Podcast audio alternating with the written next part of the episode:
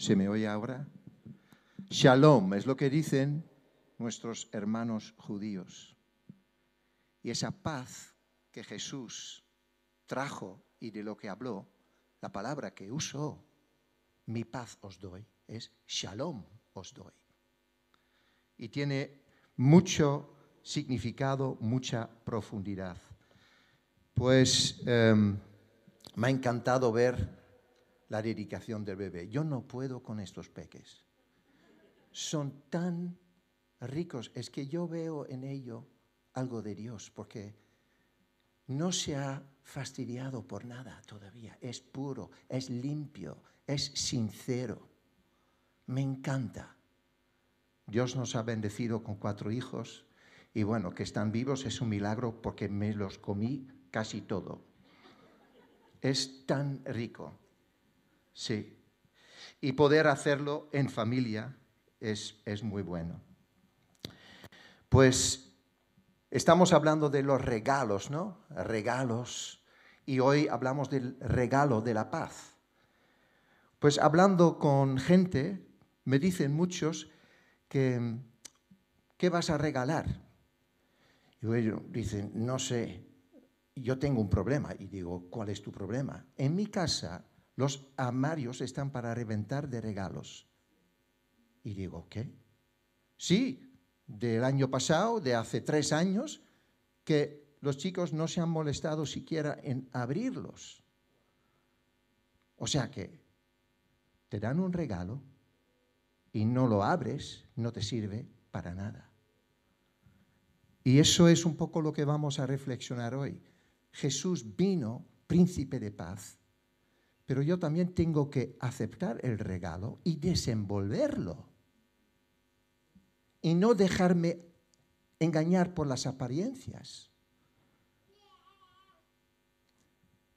Vamos a pensar en también abrirlo y también cuidarlo, porque al abrir un regalo, yo me acuerdo, yo crecí en una época que hubo menos bonanza económica. O sea que el regalo era precioso y lo cuidabas, vamos. Y eso también vale para la paz. Tenemos que cuidar el regalo de la paz. ¿Qué es la definición de la paz? Dice la Real Academia Española que es un estado de quien no está perturbado por ningún conflicto o inquietud.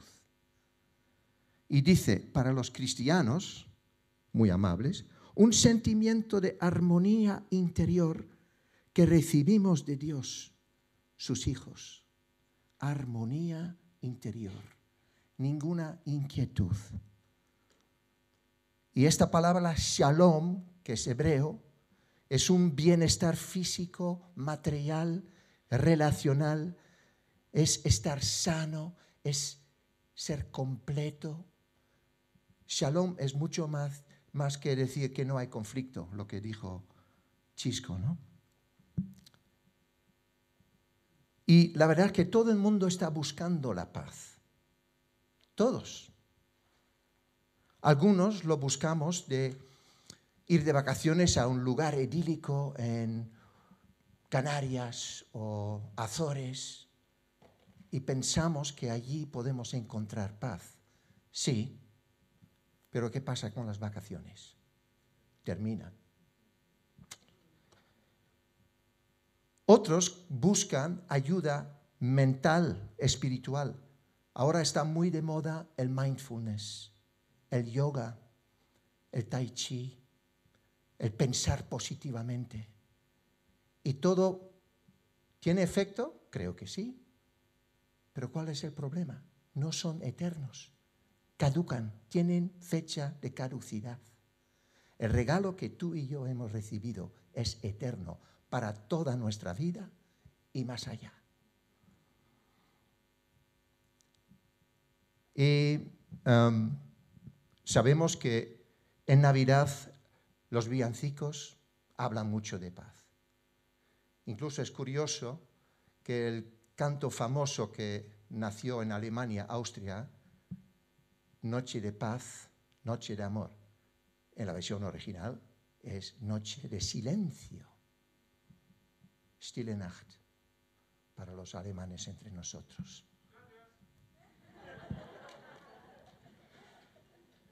Pero me, me gusta cómo lo han traducido, noche de paz. Es que no cuajaba, noche de silencio, eso no cuaja. O sea que entiendo que han escogido esto, ¿no? Em, así que Jesús vino como príncipe de paz. Y simplemente para ponernos en perspectiva, ¿por qué tuvo que venir Jesús? Y eso hay que remontar al principio del todo, que Dios crea un universo, crea la tierra y crea a un ser humano que se parece mucho a él mismo. Y su deseo desde el principio ha sido relación íntima. ¿Qué pasa? Adán y Eva desobedecen y hay una ruptura en la relación.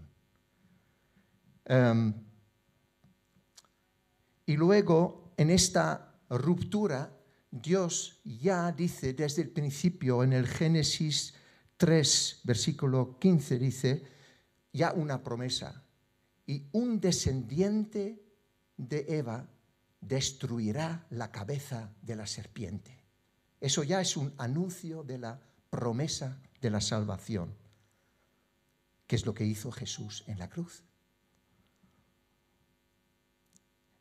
Pero luego hay esta separación. ¿Y cómo pudimos acercarnos a Dios? Pues Dios instruyó a Moisés con una serie de leyes, un sistema de sacrificios.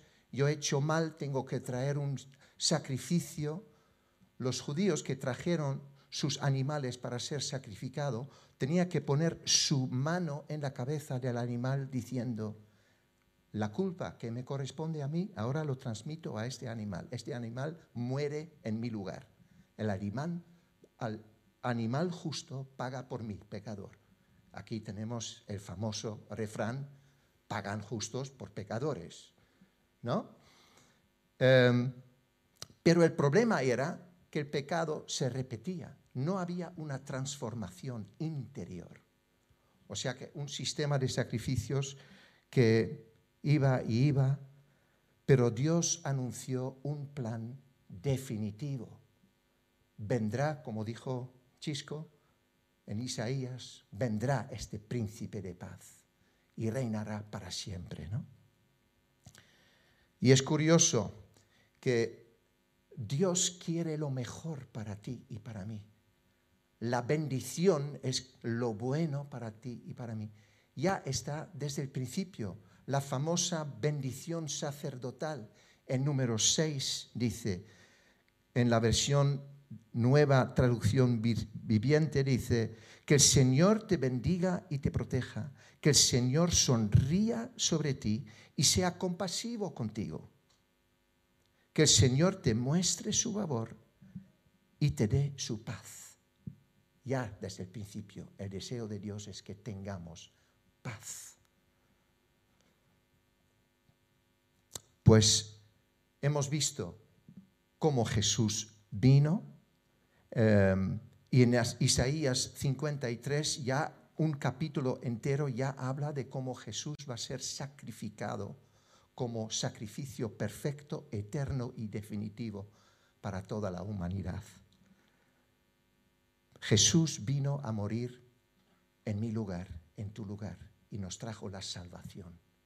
Y la salvación es para nuestra vida eterna, pero Jesús habló mucho de que el reino se ha acercado. Esa gloria eterna no hace falta esperar hasta que venga un día. Ya tú y yo podemos anticipar, experimentar algo de esta gloria futura ahora. Eso lo llaman el ya, el reino ha venido ya, pero todavía no por completo. O sea, ya tenemos anticipos de esto. Hemos visto cómo Jesús vino como bebé frágil. Es curioso que Jesús no vino con pompa. La verdad es que vino como un sin techo, un marginado, un pobre y ya pronto hay un rey que quiere matarle, o sea que también refugiado, inmigrante. que tuvo que aprender el egipcio, porque allí vivió. O sea que Jesús desde el principio ha dejado la puerta abierta a cualquier persona, no solamente los nobles o los enchufados, a todos. Y eso me encanta, es universal, su amor es puerta abierta para todos. Da igual tu nivel, da igual tu eh, poder adquisitivo, tu nacimiento, vales oro. Y es curioso lo que cantamos, que vengo a adorarte. Estos tres reyes magos que vinieron trajeron tres cosas. Oro, que es lo más precioso que hay para honrar al rey. Trajeron incienso como símbolo de oración, de yo quiero conectarme contigo. Y también mirra, que es lo que se usa para embalsamar un cuerpo de alguien que ha fallecido. O sea que tiene mucho significado lo que trajeron. Pero vamos a, a ver, Jesús trajo paz. ¿Por qué? Porque lo necesitamos. Tú y yo necesitamos paz.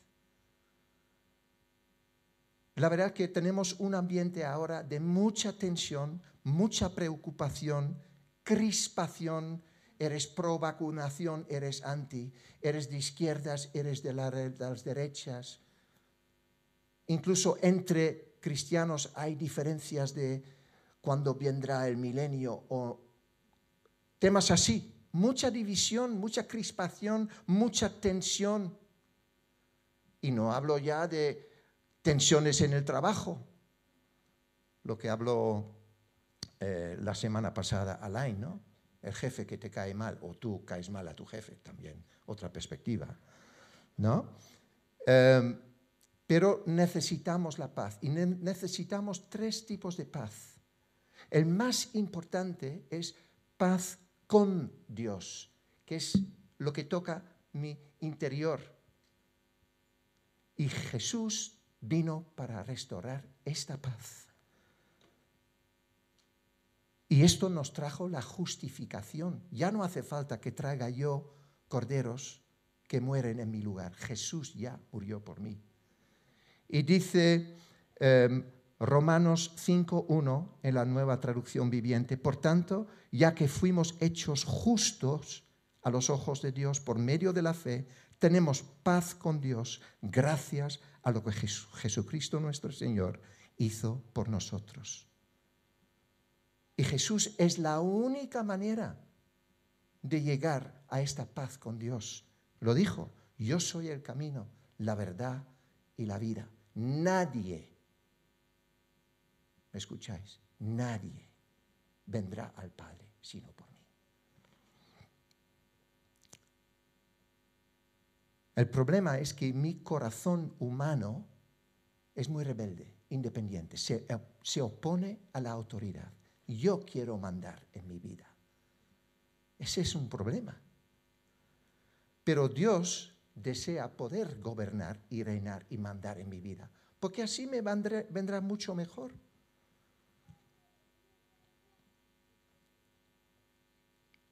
O sea que no hay paz en la tierra porque no hay paz con Dios. Primero, paz con Dios. Luego, una vez teniendo esto, podemos recibir la paz de Dios. Es la transformación de mi interior. Colosenses 3:15 dice en la Biblia de las Américas, y que la paz de Cristo reine en vuestros corazones, a la cual de verdad fuisteis llamados en un solo cuerpo. Y la nueva traducción viviente me gusta mucho, que dice, que la paz que viene de Cristo gobierne en vuestros corazones, pues como miembros de un mismo cuerpo, familia, sois llamados a vivir en paz, juntos vivir en paz. Pero no es posible sin tener esta paz que viene de Dios. Esta famosa expresión de Jesús que ya mencionó Chisco. en la versión, nueva versión viviente, me encanta que dice, os dejo un regalo, paz en la mente y en el corazón. La paz que yo doy es un regalo que el mundo no te puede dar. Así que no tengáis angustia ni tengáis miedo. Juan 14, 27. Esto es lo que Jesús trajo. Pero fijaros, Él lo dijo en plan despedida, porque ya estaba hablando de su partida y dice, no os preocupéis, vendrá otro consolador, otro ayudador, el Paracleto, el Espíritu Santo. Él va a estar en vosotros. Yo no puedo generar paz duradera sin el Espíritu Santo. Necesito al Espíritu Santo para la paz interior. O sea, las características de la paz de Dios que nos da a través del Espíritu Santo es un don que no podemos ganar, solo aceptarla en gratitud, fruto del Espíritu Santo. Y también es diferente que la paz del mundo. ¿Cómo es la paz del mundo entonces? Es frágil porque depende de las circunstancias. La paz del mundo es temporal. En la historia documentada de 3.500 años, creo que no llegamos a 300 años de paz, ni la décima parte. O sea, tenemos un problema, ¿verdad? Hay mucho conflicto. Y la paz del mundo también en dinámicas espirituales mentales, todo está basado en tu propio esfuerzo. Yo tengo que meditar fuertemente, tengo que quitarme, tengo que vaciar mi mente. Todo es mi esfuerzo. Y Dios dice, relájate, tío. Yo te quiero dar esa paz. El Espíritu Santo dentro de ti otro es la dinámica de pensar positivamente, ¿no? Es casi como andar así por la vida. No, no, eso no lo veo, solo positivo. No, es eso engañarnos a nosotros mismos. Tiene fecha de caducidad, es el problema.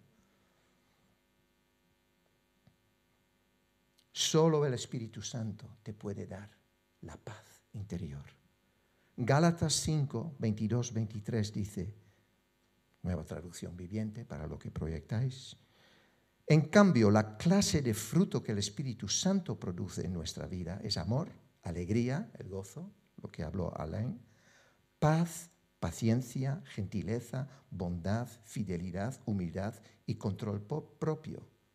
Fijaros también el orden. Paz no viene como el último, no, como introducción, porque desde la paz interior pueden manar y salir otras virtudes.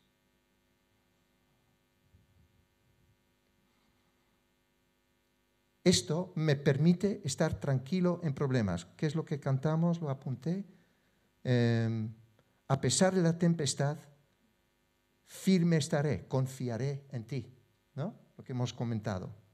Grande es tu fidelidad por mí. Confiaré en Cristo. Anclado estoy en Él. Un ancla.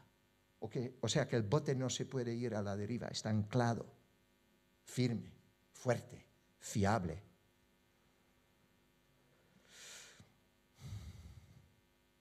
Jesús dice, como yo os dejo esta paz, no hace falta tener angustia ni miedo, porque te roban la paz. Luego hablamos un poco más. O sea, paz con Dios, paz de Dios y paz con los demás de Dios, primero relación vertical y ahora Dios quiere, y es el símbolo de la cruz, palo vertical, palo horizontal. Todo lo que recibo de arriba, la idea es repartirlo a nivel horizontal con gente a mi alrededor. Es paz con las otras personas. Habéis dicho que dicen después de Reyes al volver al trabajo, oye, ¿qué tal las Navidades? ¿Bien o en familia? ¿No? Hay muchísimo conflicto porque falta paz interior Tú puedes montar una escena tan acogedora, tan bien adornada, pero si aquí no ando bien, no hay paz. No depende del exterior, es el interior. Además es un mandato bíblico. Jesús dice, bienaventurados los que procuran la paz, porque serán llamados hijos de Dios. Es el corazón de Dios, paz. Y Pablo dice en Romanos, si es posible en cuanto de vosotros dependa, estad en paz con todos los hombres. Es un esfuerzo. Ahora, recibimos la paz con Dios, de Dios y con los demás. Pero, siendo muy sincero, yo no siempre ando, Sonia puede dar fe, con un talante muy pacífico en casa, que estoy en paz, tranquilo, a ritmo muy bajito, más bien un poco el contrario a veces.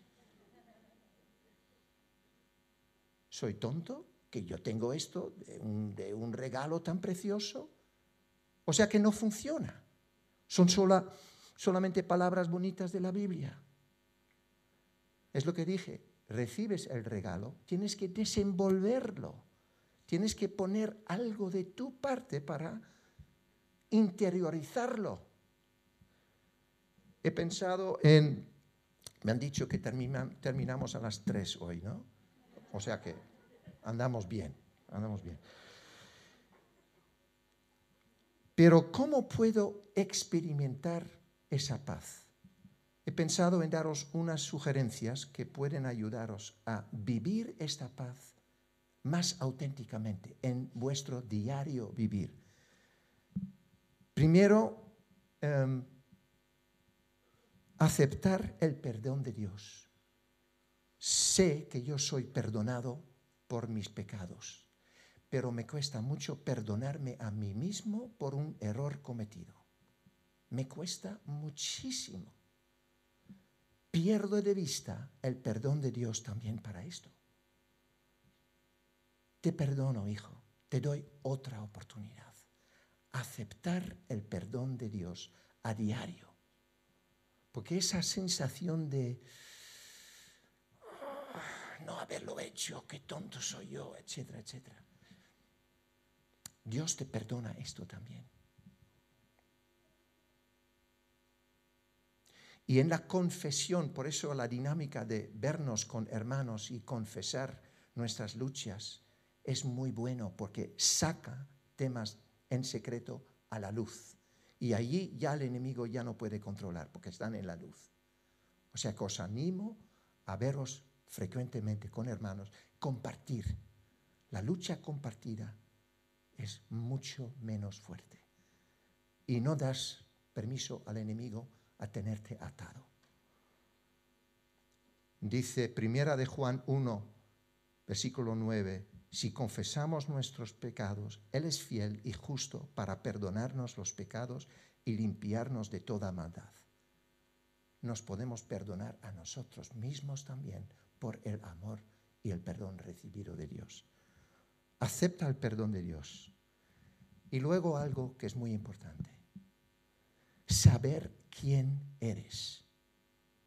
Aceptar tu verdadera identidad. Porque la verdad, hermanos, aparentar cansa muchísimo. Pretender que soy otra persona de lo que soy de verdad cansa mucho.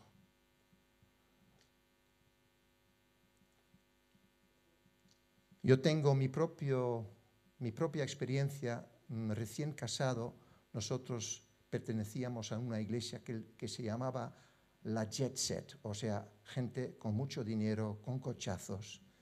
Yo nací en un trasfondo humilde, mi padre era molinero holandés, o sea que no era el tipo de personas que anda circulando con BMWs, pero esa iglesia me impresionó y estos tíos que con, cochazos y yo quería formar parte del club de los exitosos.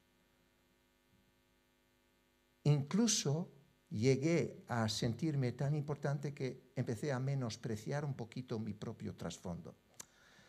Ah, los molineros que saben de los grandes proyectos empresariales, pobres de ellos. Me arrepiento mucho de esto.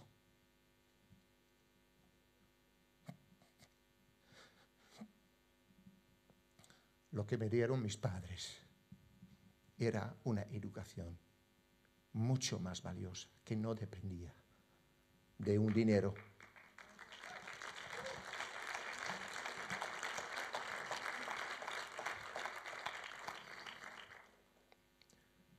Esto es en plan secular, ¿vale? Pero luego, en ambiente cristiano, hubo un, tiempo que liderando un grupo que se reúne en mi casa y también en Madrid, intenté inconscientemente copiar a estos tíos posmodernos que van muy bien vestidos, como Chisco, pero no pegaba nada. Un día me dejaron un cheque de regalo para irme a comprar ropa en Zara. Me tendríais que haber visto. Era patético. O sea, no cuajaba. ¿Por qué? Porque no soy yo era intentar aparentar ser alguien diferente y no cuaja. Rick Warren habla en su libro del propósito de la vida sobre mi forma. Dios no se equivoca. Yo puedo aceptar como Él me creó, ¿no? La forma que Él me ha dado. En em, Génesis 1.27, en mi propia traducción, dice, y Dios creó al hombre perfecto y a todos los demás les puso pelo. O sea, aceptar tu forma como eres, ¿no? Pero es, es como una coraza, no eres libre, porque no eres tú de verdad. Abraza tu identidad y eso te da paz. Eso te da paz. Es mucho mejor, hay un ejemplo que me encanta, Moisés. Moisés, sabéis que de bebé fue cogido por una princesa de la corte egipcia, fue educado como un egipcio, pero llegando a los 40, vaya crisis de la 40, tuvo una crisis de identidad, porque tuvo que decidir, ¿voy a vivir como judío o como egipcio? Todo el mundo creía que era un egipcio. Tuvo que tomar una decisión tomó la decisión correcta y se puso a las órdenes del Señor. Le salió muy caro, 80 años en el desierto. Se dice pronto, ¿eh? 80 años en el desierto por haber decidido abrazar tu verdadera identidad y seguir a Dios. Ahora leí en un comentario, ¿qué habría sido de Moisés ahora si hubiese quedado en el palacio? quizás le podríamos ver como una momia en el Museo Arqueológico Nacional. Pero ¿dónde está Moisés? Está en la lista de los héroes de la fe en Hebreos 11. Al que más versículos le dedican es a Moisés. O sea que supera a todos con creces. ¿Pero por qué? Abrazó su identidad en obediencia.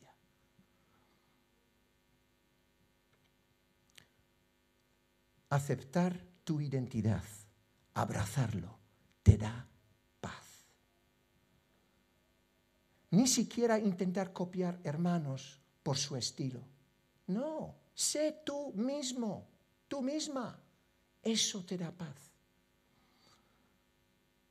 Fijar tu mirada en Dios, lo hemos cantado, ¿no? Fijo mi mirada en ti. Y eso se dice pronto, ¿eh? Sí, yo confío en Dios, pero si hay un problema, ¿en qué me, pongo? ¿En qué me enfoco? ¿En el problema o en Dios? Es domingo de confesión, os confieso que muchas veces me enfoco en el problema. Y me roba la paz. Me roba la paz.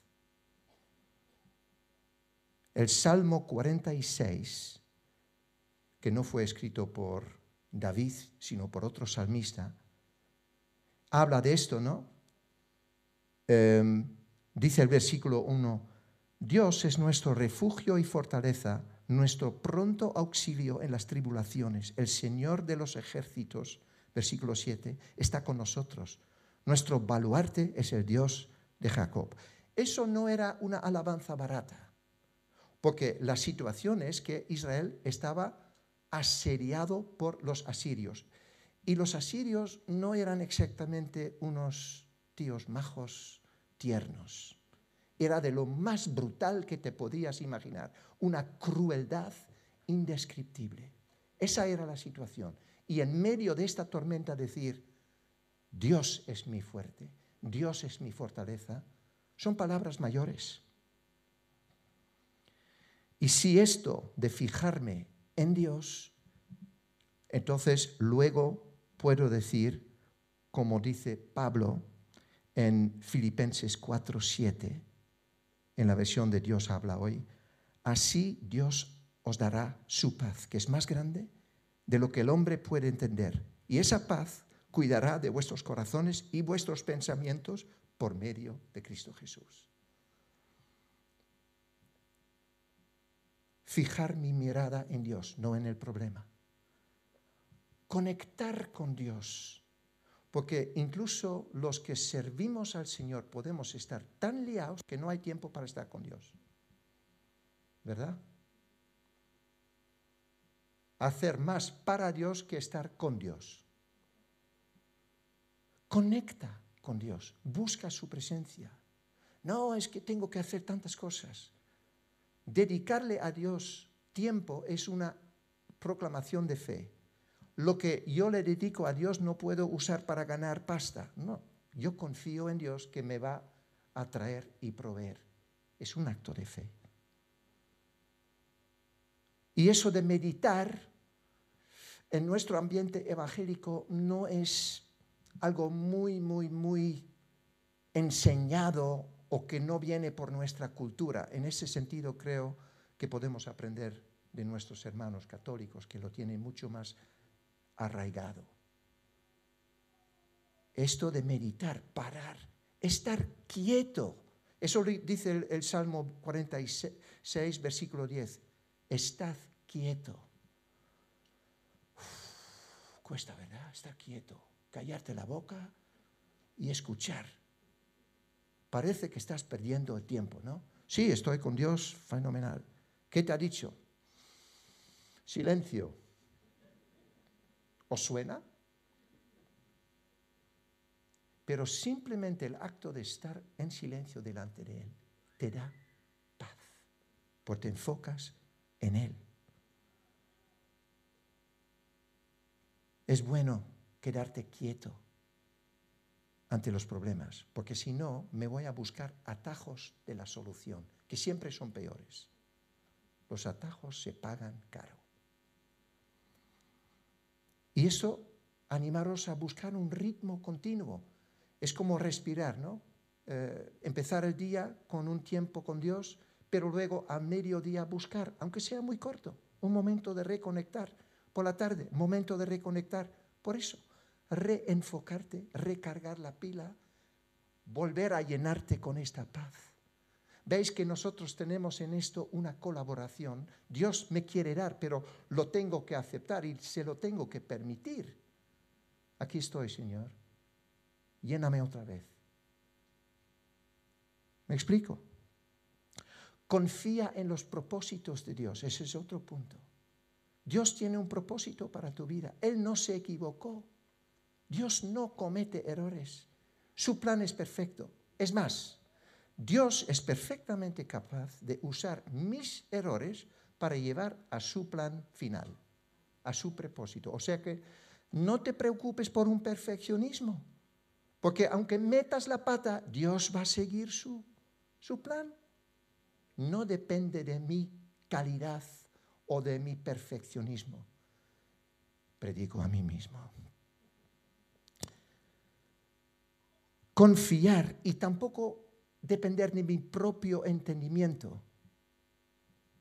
Aunque hayas leído la Biblia tapa tapa cien veces, siempre te queda algo por aprender, porque también necesitamos verdades reveladas, que conectan aquí. Eso es interiorizar y eso ayuda a esa paz interior.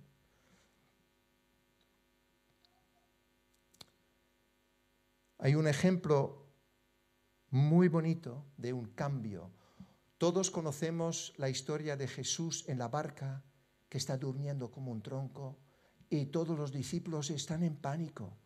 Señor, ayuda, ayuda, nos estamos ahogando. ¿Cómo puede ser que estás durmiendo? Jesús sabía, yo tengo todo bajo control. Papá tiene todo bajo control. Con una palabra y ya no hay tormenta.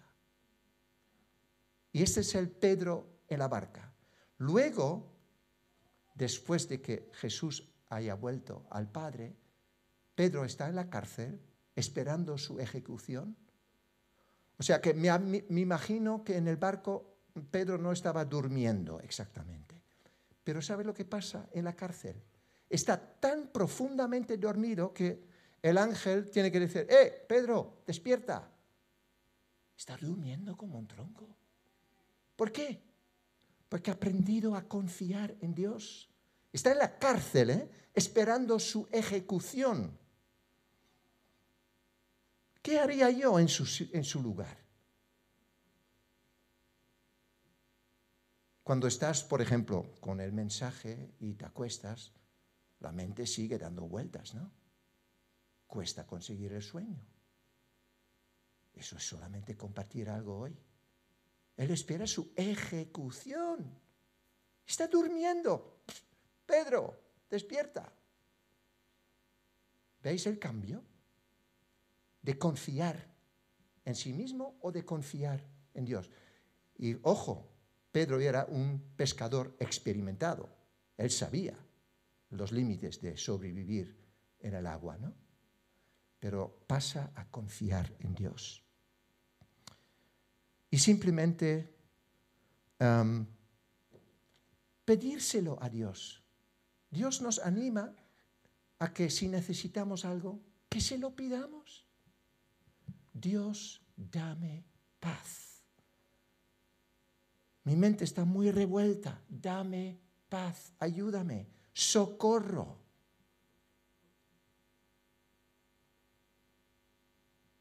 Hemos hablado de este versículo en Filipenses 4, 6, 7. Allí dice de que antes de que se dice que Dios nos dará su paz, dice, no os aflijáis por nada, sino presentadlo todos a Dios en oración. Pedidle y también dadle gracias. Dadle gracias es anticipar gracias por lo que tú me vas a dar. Confiar y creer en que Él va a responder. La preocupación, la aflicción, es lo opuesto a tener paz. Y Jesús lo sabe en la palabra parábola del sembrador, dice que semillas caen en diferentes tipos de terrenos. ¿no? Y una parte cae entre los espinos. Es gente que ha oído y al continuar su camino son ahogados por las preocupaciones, las riquezas y los placeres de la vida y su fruto no madura. Estar preocupado es poner freno al proceso de crecimiento espiritual que Dios tiene para mí, para ti. Ante todo esto, el remedio es la oración. Hay una oración que se llama la oración de la serenidad. Hoy los alemanes tocan. Es de Reinhold Niebuhr y dice, Señor, concédeme serenidad para aceptar todo aquello que no puedo cambiar, valor para cambiar lo que soy capaz de cambiar y sabiduría para diferenciar entre los dos. No sé si lo podemos proyectar. Os repito, Señor, dame serenidad para aceptar todo lo que yo no puedo cambiar. Dame valor para cambiar lo que sí soy capaz de cambiar y dame muchísima sabiduría para saber la diferencia entre los dos. Al hacerlo, el resultado es una paz maravillosa. Voy cerrando. Una de, uno de los regalos es, de la Navidad es la paz. Y hemos visto que necesitamos tres tipos de paz. Primero, paz con Dios, luego recibir la paz de Dios por el Espíritu Santo que vive en nosotros y luego paz en nuestras relaciones. Y las pautas que hemos hablado para mantener esta paz, para cuidar la paz y seguir con la paz, que no se quede como un regalo sin abrir, sino desenvuelto y bien aprovechado. Aceptar el perdón de Dios para sentirte libre de culpa, porque la culpa es un ladrón de paz. No intentar ser alguien que no eres. Acepta tu verdadera identidad. Fija tu mirada en Dios, no en el problema. Busca la presencia de Dios, intimidad a solas con Él, a menudo un ritmo de vida. Confiar en sus propósitos aunque no lo veas, aunque no lo entiendas, confiar en que Dios no se equivoca. Y finalmente, pide la paz de Dios. Porque si yo le pido pan, no me va a dar piedras. Él responde. Y si he recibido esta paz y experimento esta paz, ¿qué hago con esto? Pues, en primer lugar, simplemente recibirlo en gratitud, aplicar las sugerencias que hemos comentado y luego dejarle a Dios que mediante estas dinámicas vaya transformando mi vida y con cada vez más paz interior me voy pareciendo más a Jesús. ¿Para qué? ¿Para que yo entre en la lista de, Hebreos 11? No para bendecir a otros. Siempre la dinámica del reino es recibir lo que dijo Jazz, recibimos y regalamos. ¿Por qué? Porque estamos agradecidos por la gran bendición, por la gran, la gran salvación, los regalos que Dios nos ha dado. Esta paz, si yo estoy con personas y siento una paz, eso transmite puede ser una bendición para una persona revuelta siendo una persona de paz. Bienaventurados los, los que procuran la, la paz, porque serán llamados hijos míos. Paz en mis relaciones. Ahora, todo suena muy bueno, ¿no? Y yo sé que a muchos nos cuesta esto. Y si tú no puedes, te animo a venir delante después de la reunión y que hay unos hermanos que con mucho gusto oran por ti, que te ayuden, porque esto es ser familia. Os deseo una Navidad significativa, llenísima de la paz de Dios. Que Dios os bendiga.